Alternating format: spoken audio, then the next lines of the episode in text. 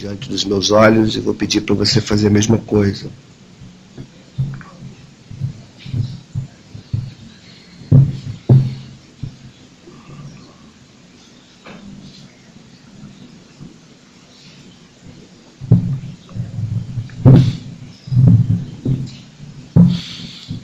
Joel, o segundo profeta dentro da relação daqueles que nós chamamos de profetas menores.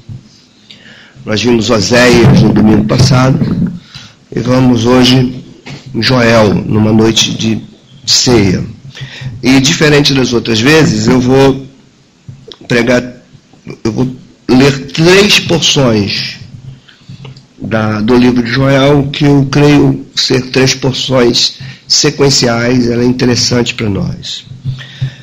Primeiro nós vamos ler o capítulo 1, dos versículos 1 até o 4. Leia comigo. Já abriram em Joel? É, nessa nossa é, empreitada de pregar livro por livro da Bíblia, você vai abrir um livro que você nem imaginava que existia aí algum. Mas pode acontecer isso, viu? Então, capítulo 1, versículos 1, de 1 a 4. Palavra do Senhor que foi dirigida a Joel, filho de Petuel. Ouve isto, vós, velhos, e escutai todos os habitantes da terra.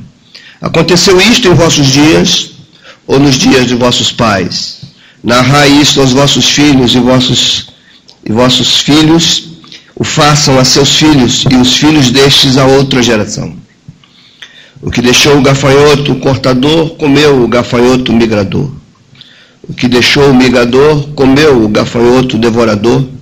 O que deixou o devorador, comeu o gafanhoto destruidor. Capítulo 2, agora, versículos 12 e 13.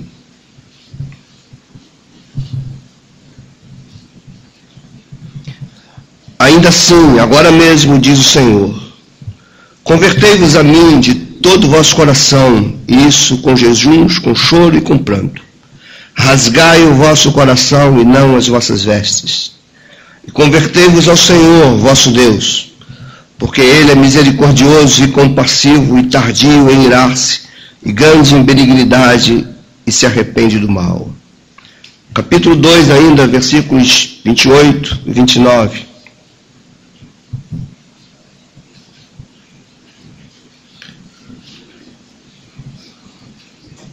Diz assim: E acontecerá depois que derramarei o meu espírito sobre toda a carne. Vossos filhos e vossas filhas profetizarão, vossos velhos sonharão, vossos jovens terão visões. Até sobre os servos e sobre as servas derramarei o meu espírito naqueles dias. Verso 30 também. Mostrarei prodígios no céu e na terra sangue, fogo, colunas de fumaça. Senhor, seja com minha vida, seja com meus irmãos, seja com esta igreja, nesse momento tão especial, onde a tua palavra está sendo pregada e exposta aos teus filhos, aqueles a quem tu elegeste antes da fundação do mundo. Queremos nos edificar ouvindo tua voz, dirigindo nossas mentes nossos corações, nossos passos. Por isso, nos inclinamos diante de Ti, reconhecendo nossa pequenez, mas declarando a Tua grandeza e soberania, Senhor. A Ti a glória para todos sempre. Amém e amém. Queridos irmãos, Joel é um livro pequeno, porém misterioso. Um livro difícil de pregar, porque é um livro que não nos dá detalhes do contexto. O livro de Joel não nos, nos mostra o tempo dele, os reis que estavam no trono quando Joel começa a profetizar. Então, tudo isso faz a leitura de Joel, a interpretação do livro, e a exposição dele uma tarefa difícil. Nós não temos muitas informações sobre esse profeta. A única informação que nós temos no livro está no versículo 1. Joel, filho de Petuel. Mas não vemos mais isso. Alguns estudiosos é, afirmam, admitem, ensinam que é, trata-se dos, dos mais antigos profetas de Israel. Outros estudiosos mais recentes já dizem que ele é um profeta, talvez até depois do cativeiro. Então, a gente não tem como afirmar isso. Dentre os que defendem que Joel é um dos profetas mais antigos, há aqueles que dizem que ele pode ter sido, ou pode ter conhecido profetas como Isaías, ou melhor, como Elias e Eliseu. Se fosse assim, ele realmente é bem antigo. O livro fala de calamidades. É, quando eu digo que é difícil pregar sobre ele, porque ele fala de um acontecimento em Israel e no Reino do Sul, provavelmente, que a gente não tem registro na Escritura. Ele fala de uma praga na lavoura de Israel. Joel vê, junto com seu povo, um povo da agricultura, um povo agrícola que vê toda a sua economia devastada por conta de uma praga sem precedentes de gafanhotos, que destruíram a lavoura, como a gente viu aqui no versículo 4 do capítulo 1. Plantações destruídas, famílias atingidas, calamidades. Depois disso, Joel vê uma seca também sem precedente, que toma conta, que, que já estava destruído, acaba de ser destruído. Ele olha tudo isso, o profeta olha tudo isso e ele escreve, se, se ele é o autor, o texto do livro de Joel discorre sobre essas calamidades. Ele consegue perceber indicadores e significados presentes naquela, naquelas calamidades. Ele consegue ver significados no futuro mais recente. E ele então anuncia a invasão de nações sobre o reino de Israel. E ele via nesses gafanhotos um prenúncio de nações que invadiriam Israel. Ele anuncia isso.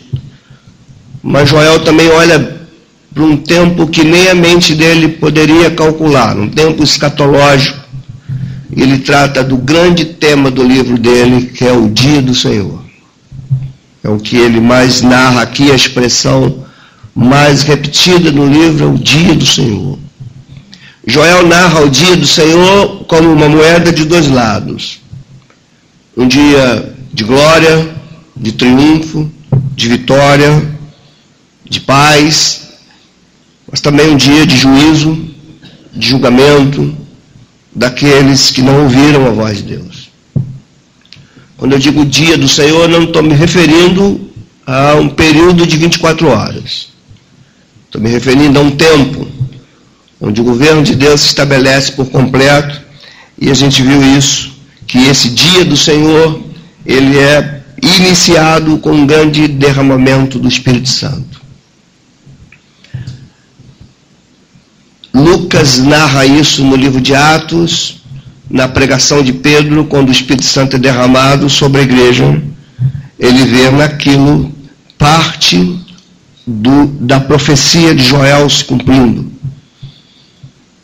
Que a gente vai entender então que o dia do Senhor, os últimos dias, se iniciaram com o advento do Espírito Santo. No, em Atos 2, no dia de Pentecostes. Nós temos dificuldade de lidar com calamidades. Nós nos assustamos com isso.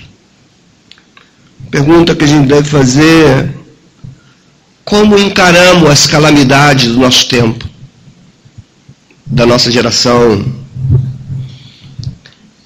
fazem aí uns, uma década e pouco que nós fomos é, surpreendidos e ficamos muito assustados com o ataque às duas torres gêmeas dos Estados Unidos. Milhares de pessoas mortas. A população mundial viu o massacre do nazismo no início do século XX. Populações mais anteriores viram pestes, mortandade. Século V viu a queda do Império Romano. Então as calamidades elas fazem parte da jornada humana. E a pergunta que esse livro nos faz é como nós interpretamos as calamidades. Como nós lidamos com ela. O que ela pode nos ensinar. Como encaramos as calamidades do nosso tempo. Qual é a nossa reação. Que esse livro nos ensina. Como eu disse, o profeta vê aquilo e ele, ao ver aquela calamidade, ele convoca o povo ao arrependimento. Ele chama o povo a uma reflexão profunda sobre a sua espiritualidade, sobre a sua fé. Ele confronta, ele chama. Ele chega a dizer no capítulo 2 para necessidade de rasgar o coração e não de rasgar as vestes. Era comum para o povo de Israel rasgar as vestes num tempo de angústia, de dificuldade, e o profeta conseguia entender que esse rasgar as vestes nem sempre representava a sinceridade do coração. Ele dizia então que era necessidade, era necessário rasgar o coração. Era necessário arrependimento verdadeiro. Era necessário voltar-se para Deus de todo o coração. De certa forma, ele viu as calamidades como advertências, como possibilidade de que fosse revisto a forma como se lida com Deus. O profeta consegue, no seu texto, fazer a gente entender que as calamidades devem nos fazer olhar para frente. Ele consegue orientar aquele povo no seu texto a olhar para um tempo em que não haverá mais calamidades. Então, esse livro vai nos ensinar que as calamidades vêm, nós podemos ter reações diferentes diante das calamidades, mas continuarmos os mesmos de certa forma, nos acostumarmos com as catástrofes. Interpretá-las como algo comum, como algo que faz parte da rotina, do destino, às vezes do acaso. Não são poucas vezes que nós vemos as calamidades e nós procuramos interpretá-las.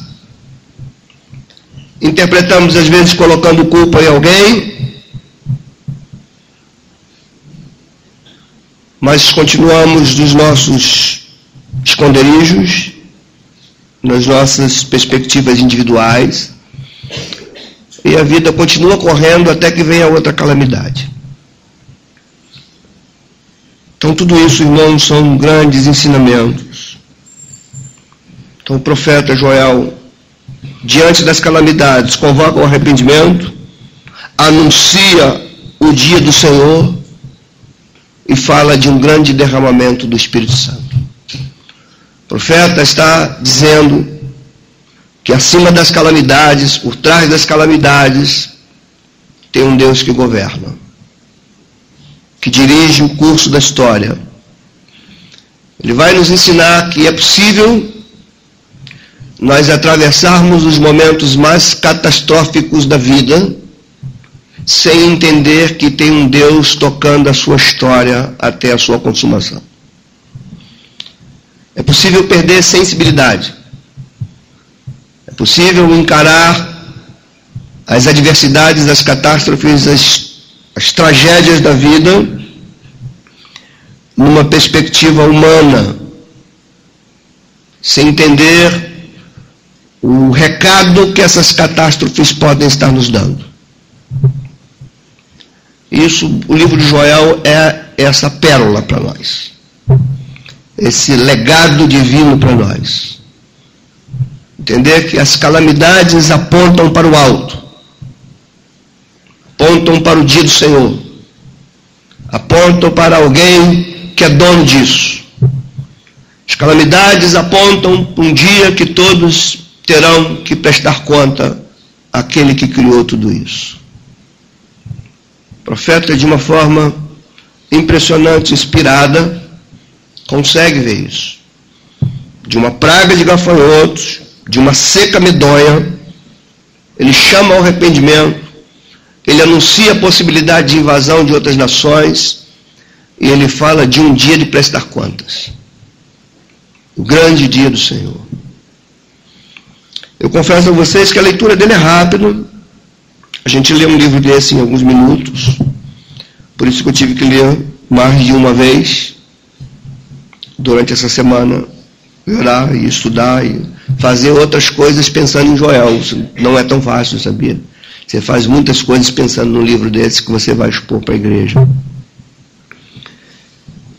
Eu tirei algumas poucas lições desse livro Porém, eu acho que são lições que, que abrem o nosso entendimento. Que nós vivemos um tempo de muita indiferença. Nós vivemos um tempo de muita insensibilidade. Nós vivemos num tempo que convivemos com tanta maldade que nos familiarizamos com elas. Vivemos um tempo de perder de vista que tem alguém conduzido tudo. Tem alguém que mostra sinais é alguém que sinaliza para nós, para que a nossa vida não seja uma, um cotidiano sem significado futuro, sem significado escatológico. Para que a nossa vida não seja só comer, beber, dormir. O livro vai dizer que a vida continua depois da nossa história. Que lições nós poderíamos aprender aqui? Nós não, não, não gostamos de falar de calamidades. Nós não gostamos de ouvir notícias trágicas. E eu li aqui uma notícia trágica. Os gafanhotos invadiram a lavoura de Israel. Destruíram com tudo. Acabou a economia. Famílias, crianças, adultos, todos sofrem com isso.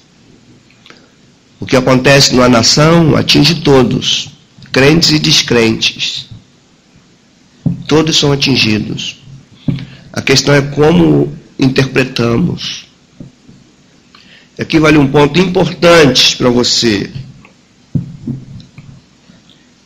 Nenhuma catástrofe é capaz de acabar com a tua vida. O que acaba com a tua vida é a forma como você as interpreta. É isso que pode acabar com a tua vida. Você pode tirar lição das catástrofes. Você pode amadurecer nas catástrofes. Você pode se aperfeiçoar.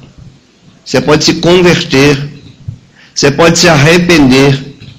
Você pode voltar a fazer aquilo que Deus havia é, deixado em tuas mãos.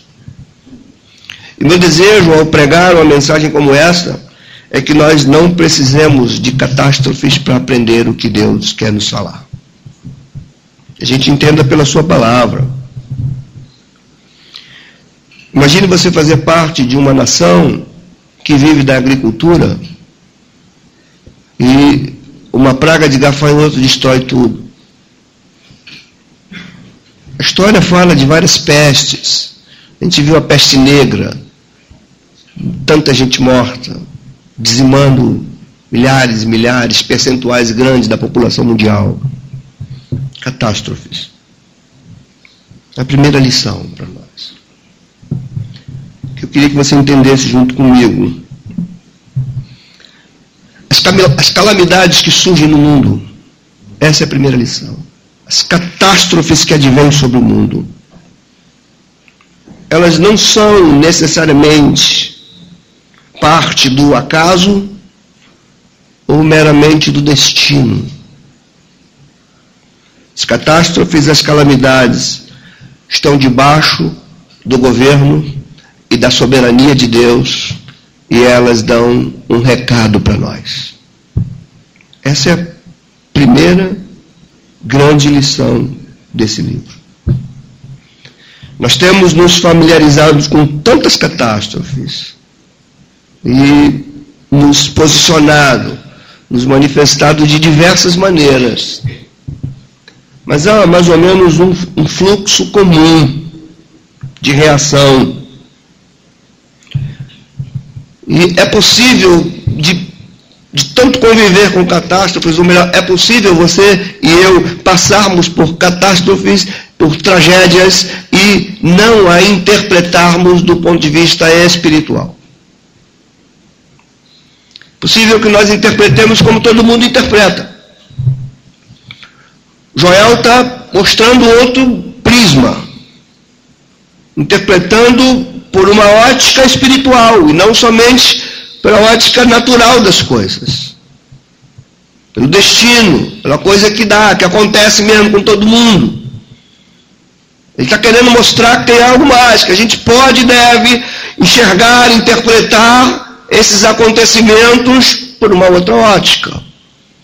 Então as catástrofes, as tragédias, elas não necessariamente não são obra do acaso ou obra do destino. Nós precisamos ter uma visão espiritual desses acontecimentos. O fluxo normal das reações são, primeiro, de espanto. Surge algo como esse, nós temos espanto, medo. Conversamos uns com os outros. Ficamos em choque. Mas depois a gente tem um, pesar, uma tristeza pelo que aconteceu, sobretudo pelos que sofreram com aquela catástrofe. Depois nós procuramos justificar essas catástrofes pelas vias naturais. E depois nós nos acomodamos e tudo passa. E vai embora. E nós não aprendemos com isso. Joel é o oposto disso. Joel nos ensina a aprender com as catástrofes, a interpretá-las do ponto de vista espiritual, a ver que há um recado de Deus, que tem um Deus soberano sobre isso tudo. Que nada acontece simplesmente por obra do acaso ou por uma reação natural. Há um Deus sobre tudo isso. A criação pertence a Deus. Há um Deus cujos olhos estão sobre tudo isso. E esse profeta vai nos ensinar isso. Olhar para as catástrofes com um olhar espiritual. Entendê-la que nem sempre é acaso. De fato, elas não são, não devem ser interpretadas meramente por acaso e por destino. Há uma batalha cósmica por trás disso tudo, e há um Deus que governa sobre isso tudo, e eu posso lhes dizer que quando a gente perde esse feeling espiritual, quando a gente perde essa sensibilidade, esse discernimento espiritual, nós nos tornamos um povo natural como o restante e não somos diferença neste mundo, nem seremos esperança para eles. O Joel nos ensina que do meio das catástrofes nós podemos ser esperança para aqueles não, que não conseguem interpretar as catástrofes à luz de um olhar espiritual. O problema é que às vezes nós reagimos da mesma forma como que todos reagem. O Joel nos ensina isso.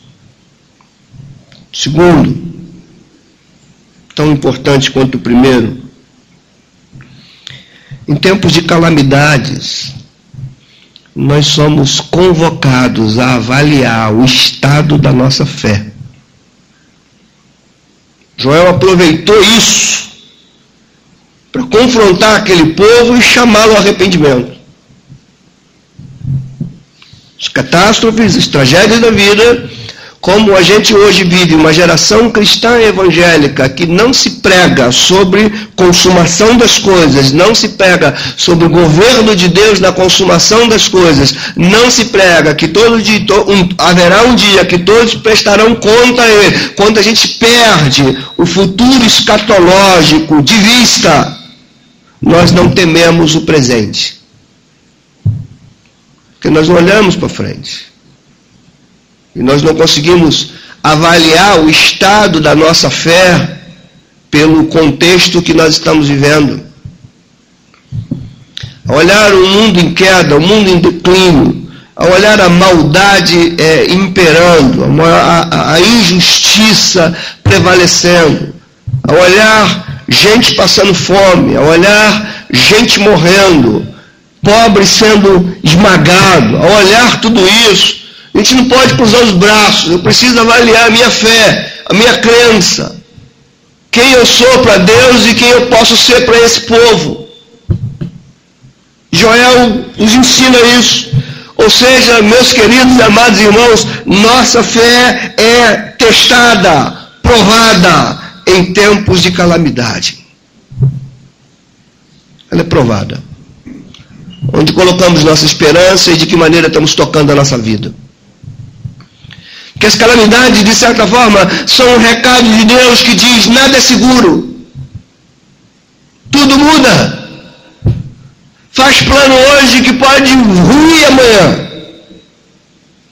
E a gente pode passar por isso sem avaliar o estado da nossa fé, a forma como estamos lidando com as coisas que Deus confiou a nós. Nas catástrofes, nos tempos de catástrofes e calamidades, nossa fé é testada. Joel vê uma coisa muito interessante que também se contextualiza muito conosco. Ele percebe que a advertência em tempo de calamidade nem sempre é suficiente para levar um povo ao arrependimento. Ele advertia e aquele povo Estava mais para rasgar suas vestes do que rasgar seus corações.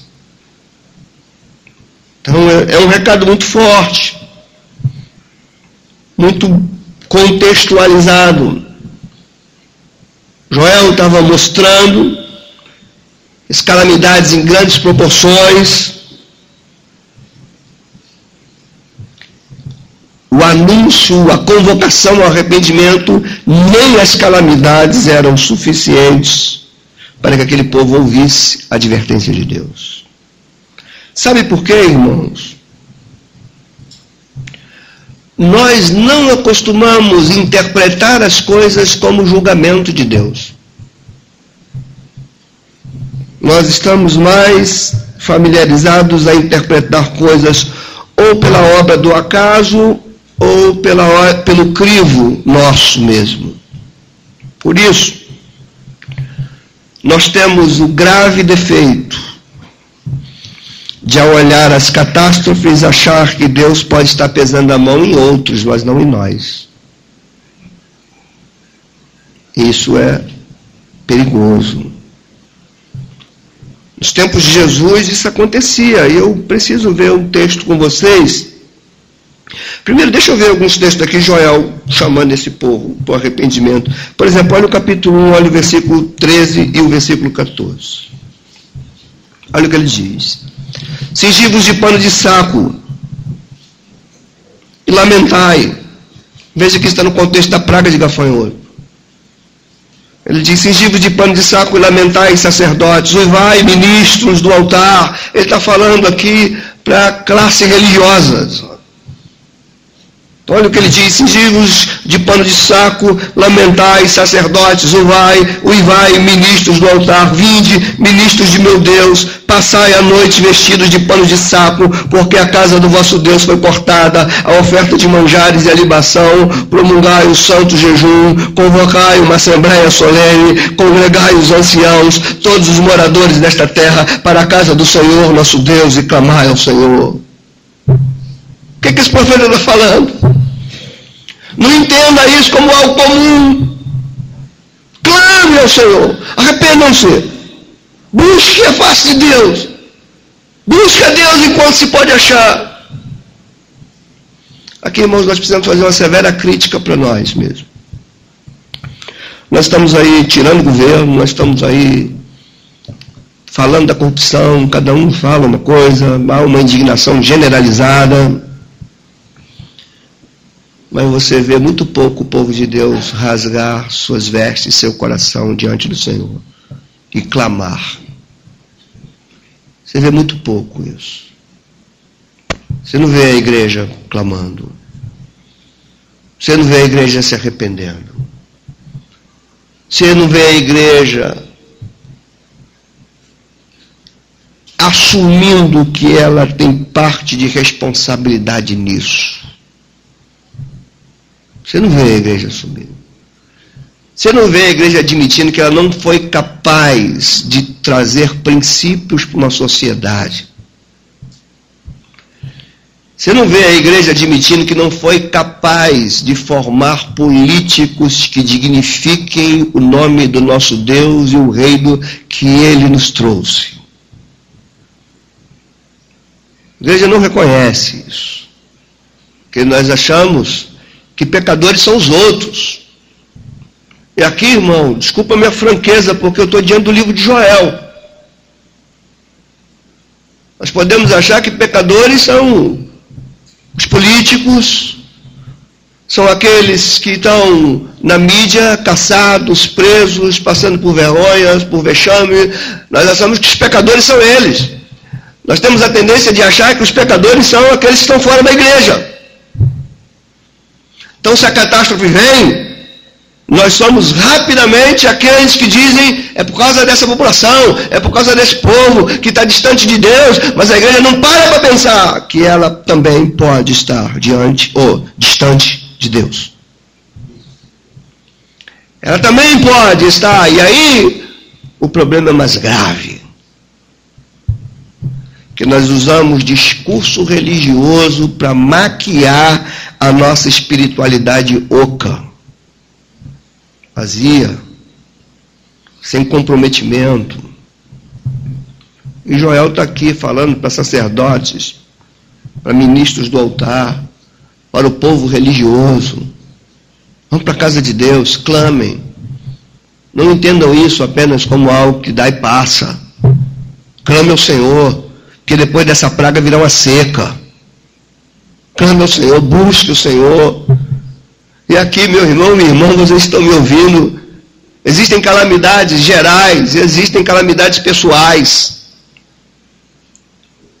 Existem acontecimentos drásticos que atingem toda uma nação, e existem acontecimentos drásticos que atingem uma família, um indivíduo. E o que eu estou dizendo para vocês aqui é que o profeta ensina algo para nós que nós estamos perdendo. Não veja as calamidades da tua vida como algo que dá e passa. Interprete os momentos mais difíceis da tua vida um ponto de vista espiritual. Entenda que ele pode ser um momento bom para você avaliar a tua fé e um momento bom para você se arrepender, um momento bom para você rasgar teu coração, um momento bom para você buscar o teu Deus com lágrimas, com o coração quebrantado, cortado, com os joelhos dobrados, que a igreja esqueceu de fazer isso. Joel está aqui mandando ver Segura o livro de Joel aí, porque é, in, é impossível eu ler Joel e no ponto que eu estou aqui falando com vocês, não levar vocês para Lucas. Hum, palavras de Jesus, no capítulo 13.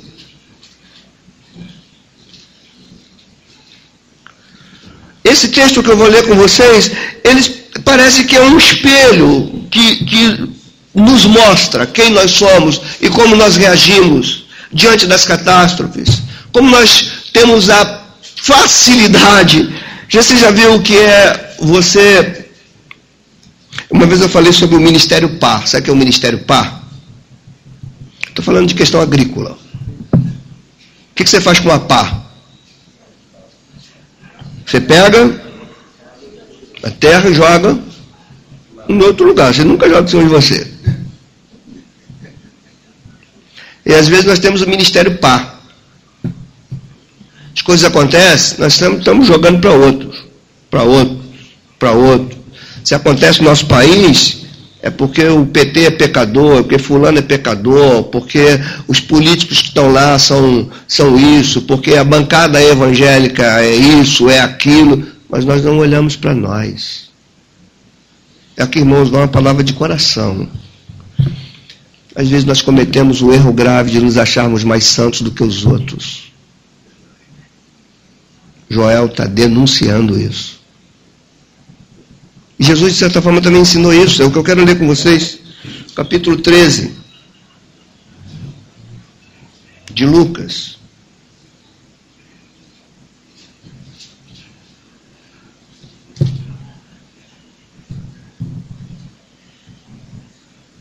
Veja bem aqui. Naquela mesma ocasião, chegando alguns, falavam a Jesus.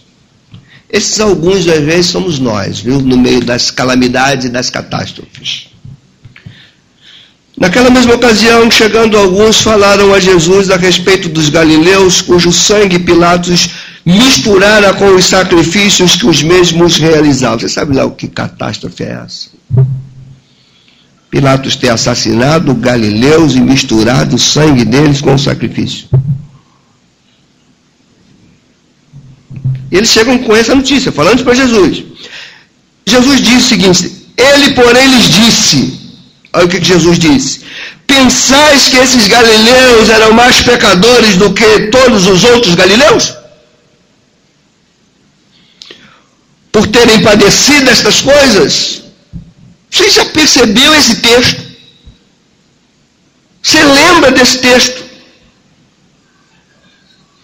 Tem um grupo chegando para Jesus e diz: Olha o que aconteceu com aqueles galileus. Ou seja, aqueles galileus, se aconteceu aquilo, é por conta do pecado desses galileus. E Jesus diz a seguinte: Vocês pensam que eles são mais, pescador, mais pecadores do que os outros? A gente tem a mania, o hábito, o costume de olhar catástrofes e dizer que quem sofreu as catástrofes é porque foi punido pelos seus erros. E tiramos o dedo do nosso próprio rosto, esquecemos que somos pecadores e que também somos responsáveis. Ele prossegue e diz, no verso 3, ele dá um outro exemplo. Ele diz: Não eram, eu afirmo, se porém não vos arrependeis, todos igualmente perecereis. Ou cuidais que aqueles, aí ele fala outra catástrofe, ou cuidais que aqueles 18 sobre as quais desabou a torre de Siloé e os matou, eram mais culpados que todos os outros habitantes de Jerusalém. Não eram. Eu afirmo, mas se não vos arrependerdes todos, igualmente perecereis. Volta para Joel diante das calamidades, meus queridos irmãos, consultemos o coração. Quebrantemos nossa alma. Rasguemos nossas vestes. Capítulo 2 de Joel, verso 12. Ele diz: Ainda assim, agora mesmo diz o Senhor.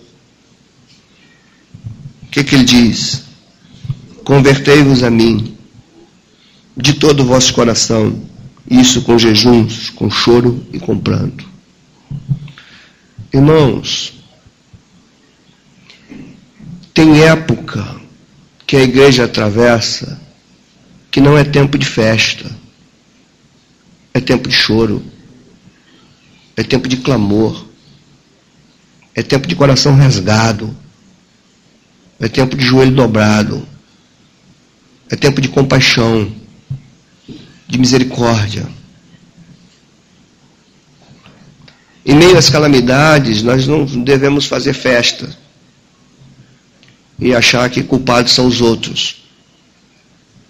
No meio das calamidades, somos convocados a avaliar nossa fé, nos arrepender, rasgar nosso coração, dobrar os nossos joelhos, clamar ao nosso Deus, pedir a Ele, clamar e suplicar pela Sua misericórdia, pelo Seu perdão, pela Sua restauração, para que possamos prosseguir. Não esqueçam que a igreja é uma nação sacerdotal. sacerdotes que intercedem diante de Deus. Há um terceira, uma terceira lição, e hoje eu vou ficar só nas três mesmo. Já vimos que as calamidades não são necessariamente obra do acaso. Há um olhar espiritual por trás delas e Deus governa sobre tudo e está conduzindo sua aliança até o fim. Vimos então que as calamidades é um momento oportuno para avaliarmos o estado da nossa fé. Como nós estamos diante do nosso Deus e diante daquilo que nós cremos. Já vimos também que temos o hábito equivocado de interpretar as calamidades à luz do erro dos outros. Vamos olhar para nós, como o profeta Joel ensina. Tem uma terceira. São sequenciais. Esse livro vai nos ensinar que um sincero arrependimento é o início de um grande avivamento. Aqui, meus queridos irmãos, daria para nós desenvolvermos esse sermão somente nesse tópico. Que uma das coisas que a igreja mais confundiu nas últimas, últimas décadas foi avivamento.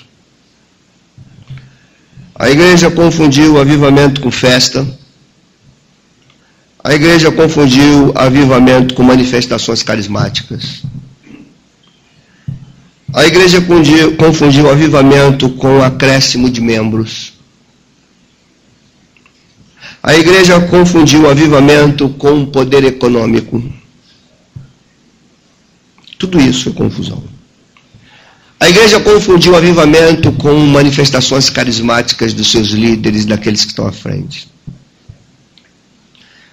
A igreja confundiu avivamento com campanhas. A igreja utilizou o tema avivamento para atrair massa para encher a igreja. Quando eu olho para a Escritura, quando eu olho para a história da igreja, eu nunca vi nenhuma época onde houve legítimo avivamento, se esse avivamento não foi precedido por arrependimento, oração profunda e busca do coração de Deus. Nós achamos que vamos avivar a igreja trazendo uma estratégia nova de dinâmica de culto. Achamos que a igreja é uma empresa que toca com ideias novas. Chamamos que sermos showman aqui na frente já é o suficiente para manter a massa animada. E quando a massa fica animada, nós chamamos isso de avivamento. Uma massa carismática anárquica não significa um povo avivado. É só uma massa carismática fazendo barulho. Mas nada. Joel fala de uma restauração futura que era fruto de um arrependimento, fruto de corações rasgados, precedido por um grande derramamento do Espírito. Ele diz: Nos últimos dias derramarei do meu Espírito sobre toda a carne. Os filhos e as filhas profetizarão, os jovens terão visão, os jovens sonharão. Eu já vi, com tristeza, já vi um texto desse sendo pregado para falar de prosperidade. Que diz que nos últimos dias os jovens terão visão, os velhos sonharão. Então qual é a visão para a tua vida? Qual é o teu sonho que Deus vai realizar, irmãos? Isso é de chorar. O texto está falando de um derramamento do Espírito que precede um grande avivamento causado por um povo que, com o coração quebrantado, arrependido, reconhece seu pecado, clama diante do seu Deus. Como nós temos sido enganados e como nós temos enganado. Como é difícil hoje você edificar uma igreja cujos seus membros queiram nada mais do que Deus e a sua palavra. Estamos sempre precisando tocar a manivela em alguma coisa para fazer funcionar. Uma igreja bem avivada é uma igreja repleta de ativismo, de eventos. Isso não caracteriza o que a Bíblia chama de avivamento. Veja lá o capítulo 3, aí, da restauração. 18. O que, que é esse grande avivamento precedido por um sincero arrependimento? Diz no verso 18: E é de ser que naquele dia os montes destilarão mosto, os outeiros mamarão leite, e todos os rios de Judá estarão cheios de águas, sairá uma fonte da casa do Senhor e regará o vale de Sitim. O Egito se tornará uma desolação e Edom se fará um deserto abandonado por causa da violência que fizeram os filhos de Judá, em cuja terra derramaram sangue inocente. Judá, porém, será habitada para sempre, e Jerusalém de, gera, de geração em, Jerusalém, em geração. Eu espiarei o sangue dos que não foram espiados, porque o Senhor habitará em Sião. Isso é avivamento. Isso é Deus agindo no seu povo. Isso é Deus restaurando. Isso é Deus trazendo de volta as coisas que foram perdidas. Mas isso não acontece sem arrependimento. A maior expressão de que Deus está produzindo avivamento é ver um povo arrependido, corações transformados, pecados abandonados, pecados confessados, maldade deixando de lado, malícia não sendo colocada como virtude. Que hoje, irmão, se conversa com algumas pessoas, as pessoas fazem da sua malícia uma virtude. Está conversando com alguém, não sei se você é tão perceptivo assim. Você está conversando com alguém e alguém percebe que tem uma. Aí a pessoa diz: Sabe como é que eu sou, né? Você sabe como é que eu sou? É, é malicioso. Eu sou malicioso, é o que ele está falando. Eu percebo, porque todo o malicioso percebe também a malícia do outro e se antecipa para ser malicioso primeiro. Precisamos quebrantar nosso coração e ver de fato uma igreja avivada, porque uma igreja avivada pode ser a solução de uma nação. Um povo que busca o seu Deus. É isso que Crônicas dizia: se meu povo me arrepender, me buscar, me invocar, eu me voltarei para ele, sararei a sua ferida, curarei a sua terra. É isso que Jeremias anunciava para o povo do cativeiro, diz: Buscar-me-eis e me achareis quando me buscar de todo o vosso coração. São coisas assim que têm se perdido. Eu confesso que pregar livro por livro da Bíblia é confrontador. Para a gente concluir e aplicar alguma coisa para nós cearmos. Dessas três lições que eu trouxe para nós aqui. Entenda uma coisa com esse pastor. Nós choramos por tragédia, nós nos chocamos com as tragédias, mas às vezes nós nos esquecemos daquilo que, biblicamente falando, foi a maior tragédia de todos os tempos. A morte de um inocente, a morte trágica de um inocente. Mas o que é mais confortador, e essa é a minha aplicação para vocês, é que foi por causa dessa catástrofe que nós temos paz com Deus. Por causa dessa tragédia que nos tornamos filhos. Os acontecimentos trágicos trazem uma lição espiritual. E o maior das tragédias e a maior das lições foi a cruz. Se você não aprender com a lição da cruz, você nunca vai aprender a lição das calamidades do nosso tempo. E até isso a gente está perdendo de vista. Não olhamos mais para a cruz com essa ótica que eu estou falando para vocês. Segundo, para guardar.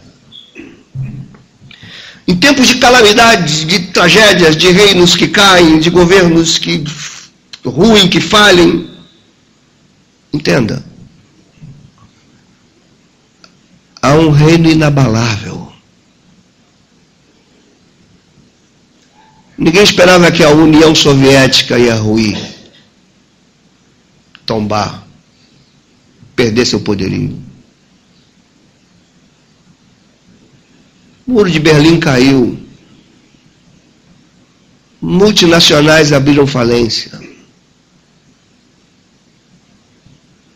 Império Romano no século V ruiu. Ninguém ia esperar que o Império Romano ia tombar. Na época do século V, quando os bárbaros invadem Roma, imagino que é o império daquele abalado pelos bárbaros, que eles já tinham sofrido várias derrotas na periferia, nas guerras. O exército romano já estava enfraquecido, era o mesmo de séculos anteriores. Imagina o medo daquele povo, o transtorno daquele povo. Há um homem chamado Agostinho, conhecido como Agostinho de Hipona.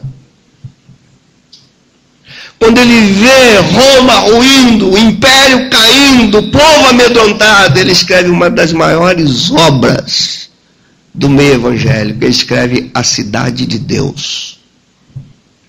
O recado de Agostinho era: nenhum reino terreno é eterno. Somente Deus e seu reino são eternos. Então, cuidado, porque nós temos a tendência de confiar nos nossos impérios.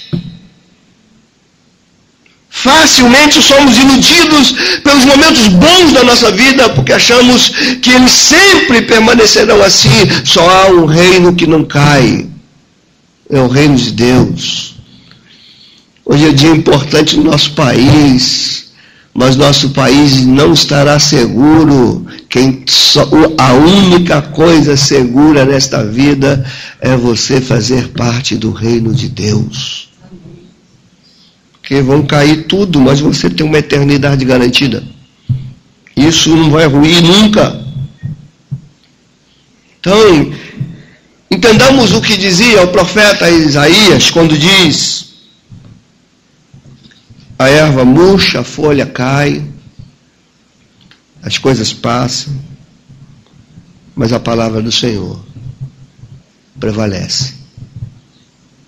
Pedro repetiu isso, Tiago repetiu isso. Estou pregando para você, junto comigo, entender o que é a vida. Dentro do ponto de vista cristão, acho que essa palavra é muito própria para o dia de hoje, para o tempo que a gente está vivendo. Você vai sair daqui hoje entendendo que a maior das calamidades fez você estar em pé hoje.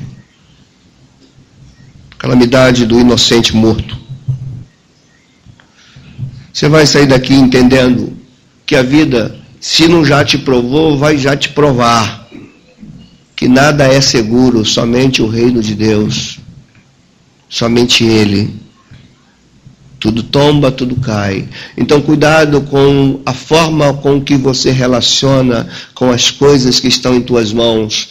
Cuidado para você não confiar mais nelas do que no teu Deus. Porque elas passam e teu Deus não. Senhor, nós oramos a Ti. Curvamos nossas cabeças, nosso coração refletimos em tudo que nós ouvimos. Não é só o tempo do profeta Joel, nosso tempo e todos os tempos a humanidade tem passado por calamidades, por catástrofes, por notícias que não queríamos receber. Mas às vezes nós não sabemos lidar com isso, interpretar isso, tirar proveito disso, perceber o que isso nos ensina. Mas nesta noite tu falaste mais uma vez conosco, Senhor. Ajuda-nos a tirar lição das coisas que nós não queríamos viver. Daquelas que batem na nossa casa, derrubam nossos sonhos. Ajuda-nos a entender que o fim não está na catástrofe, mas na forma de interpretá-las. Na forma de discerni-las Queremos ver tua mão, Senhor. Que o teu Espírito atue de uma forma tão forte nas nossas vidas que a gente possa, no meio da calamidade, consultar o nosso coração, consultar a nossa alma, avaliar o estado da nossa fé e de que forma nós temos nutrido nosso relacionamento contigo, com tua obra, Senhor. Desperta-nos, Santo Deus. Que a tua palavra hoje nos fala de um grande avivamento, mas esse, avivamento, esse grande avivamento não vem por a gente ter uma estratégia boa para trazer pessoas para a igreja. Ele não se caracteriza por igreja cheia. É um arrependimento que é precedido por gente que sinceramente rasga a alma diante de ti. Rasga o coração e não só as vestes. Não são pessoas que choram nas emoções das músicas no culto, são pessoas que choram por dentro, que choram na alma, que choram diante de ti, que clamam, que reconhecem seus pecados, que sentem o peso dos seus pecados, da tua santidade, Senhor. Livra-nos, Deus, de ficarmos afetados apenas pelo medo das consequências do pecado, sem entender o que o pecado significa para ti. Ajuda-nos, Senhor que queremos ainda que a nossa nação seja avivada, que a igreja do Brasil seja avivada, Senhor. Mas como teremos avivamento se não entendemos as tuas mãos por trás dos acontecimentos? Como teremos avivamento se não avaliamos nosso próprio estado de fé? Como teremos avivamento, Senhor, se não dobramos nossos joelhos em arrependimento diante de ti? Enquanto ficarmos cantando e bebendo, enquanto nosso país se afunda e ficarmos colocando culpa nisso ou naquilo, sem reconhecer que a tua igreja está aqui aqui para ser sal e luz, Senhor. Guarda-nos, Deus. Ensina-nos a ser crentes, Pai. Nos curvamos diante de Ti na Tua santa mesa que está aqui, Senhor. Seja com minha vida como ministro do Teu Evangelho. Seja com a vida daqueles que também são ministros como eu seja com a vida de obreiros, de diáconos, de professores, de membros em geral. Mas que a tua igreja se levante, Senhor. E não fique passando pelas pragas de gafanhoto, achando que isso passa. Meu Deus Santo, tenha misericórdia de nós. É a nossa oração. Em nome de Jesus. Amém. Amém.